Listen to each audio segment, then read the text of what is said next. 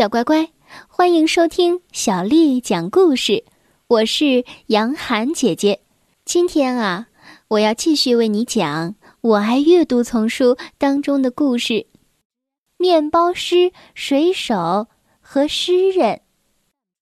作者是来自法国的马蒂娜多拉，还有法国的马蒂厄布朗西安，翻译叫做徐平。是由广州出版社的叔叔阿姨为我们出版的《面包师、水手和诗人》上集。尼诺住在地中海边的一个渔村里，他是一个面包师的儿子。在那个年代，水手的儿子当水手。绣花女工的女儿当绣花女工，面包师的孩子当面包师。但是尼诺不想当面包师，他喜欢坐在高高的岩石上，看着大海发呆。所以他的嘴里经常出现这样的一些词语：海风、蓝天、白云。他总是喜欢用这些词语造一些句子，一些他自己非常喜欢的句子。在家里，他的爸爸经常骂他：“整天无所事事的懒鬼。”他每次举起手来，好像要揍尼诺，不过他从来没有揍过尼诺。他的妈妈把他揽进怀里说。我的儿子是名幻想家，他的爸爸哀叹道：“真是拿你没办法。”他的妈妈叹着气说：“啊，幻想家，这可不是一个可以养家糊口的职业。”每天夜里，爸爸都会把妮诺叫醒，把他拖到面包房里。这位面包师用他有力的手在堆满白面粉的木质面缸里面揉面，他揉啊揉啊，不停地揉着面粉。有时，他对尼诺说：“瞧，这对你来说并不是什么难事。”尼诺试着把手臂伸进黏黏的面团里，可是，不管他怎么使劲儿，面粉总是和不成一团儿。面包师从烤箱里拿出金黄色的面包，叫道：“这不是什么神奇的魔术，一些面粉、一点盐、一桶水、一点酵母放在一起，你看，这样就可以挣钱养家了。”尼诺说：“呃，是的，可是我觉得这比变魔术还难。”尼诺非常崇拜他的爸爸，爸爸会做各种形状的面包，条形面包、花形面包、厚厚的意大利面包、栗子面包，还有不放酵母的面包。他是在沿着地中海的一些国家旅行时学会这些面包的制作技术的。他是一个很出色的面包师，很多人都想雇佣他，在旅途中。一位国王愿意把自己最好的马送给他，让他留下来为自己当私人面包师，但是面包师拒绝了。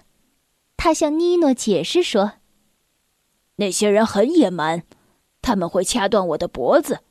另外，比起骑马来，我更喜欢靠两只脚去旅行。”国王又提出把他迷人的女儿嫁给面包师。但这还是没有能够打动他。面包师说着：“我对国王说，我已经有一个未婚妻在村子里等着我了。”之后，朝着他的妻子眨了一下眼睛。他的妻子笑着说道：“要是你不回来，我会去找你的。”妮诺并不讨厌他爸爸讲的故事。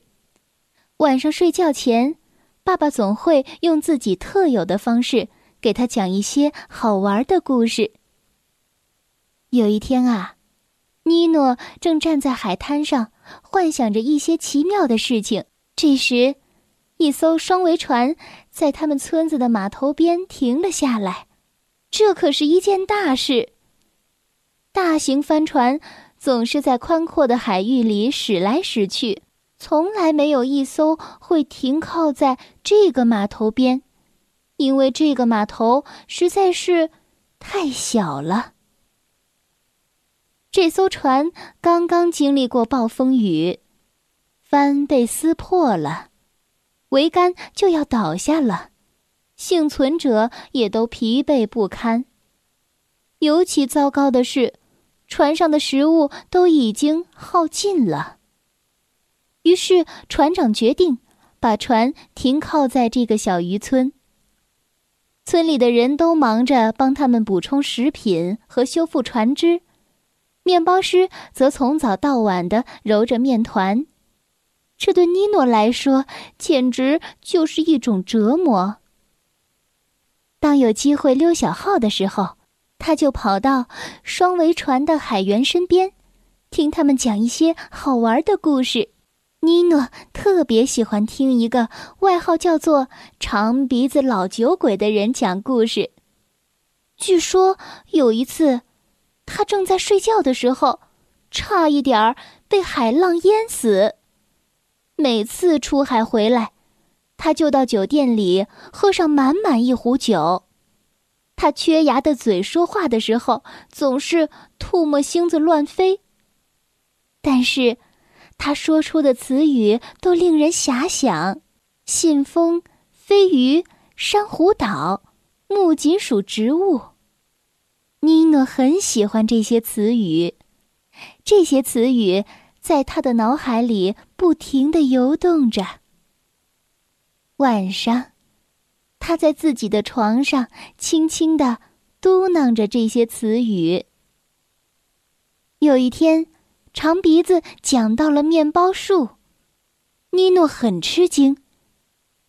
面包树，先生，您刚才说的是面包树吗？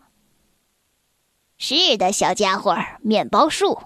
在梦幻岛，树上可以结面包。尼诺想，树上结面包，那么在那个岛上，人们就不用受揉面之苦了。在那个梦幻岛上生活，不需要花很多时间去干那些很乏味的事情。我要乘船去那里。长鼻子说道：“年轻人，你真勇敢！旅行会使年轻人变得成熟。”去跟船长谈谈吧。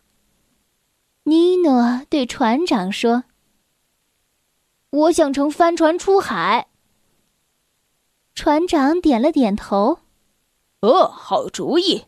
我正需要一名面包师。”面包师，尼诺不想当面包师。其实他什么也不想做。对他来说，去海上旅行的目的只有一个。找到梦幻岛，这可以解决他的烦恼。尼诺究竟有没有找到梦幻岛呢？接下来还会发生哪些有意思的故事呢？在下周一的同一时间，我们接着为小朋友们讲面包师、水手和诗人的故事。下集，小乖乖，今天的故事就为你讲到这儿了。如果你想听到更多的，中文或者是英文的原版故事，欢迎添加小丽的微信公众号“爱读童书妈妈小丽”。接下来呢，又到了我们读诗的时间了。今天要为你读的是唐朝诗人白居易写的《大林寺桃花》。《大林寺桃花》，唐。白居易：人间四月芳菲尽，山寺桃花始盛开。长恨春归无觅处，不知转入此中来。《大林寺桃花》，唐·白居易。人间四月芳菲尽，山寺桃花始盛开。长恨春归无觅处，不知转入此中来。大林寺桃花，唐·白居易。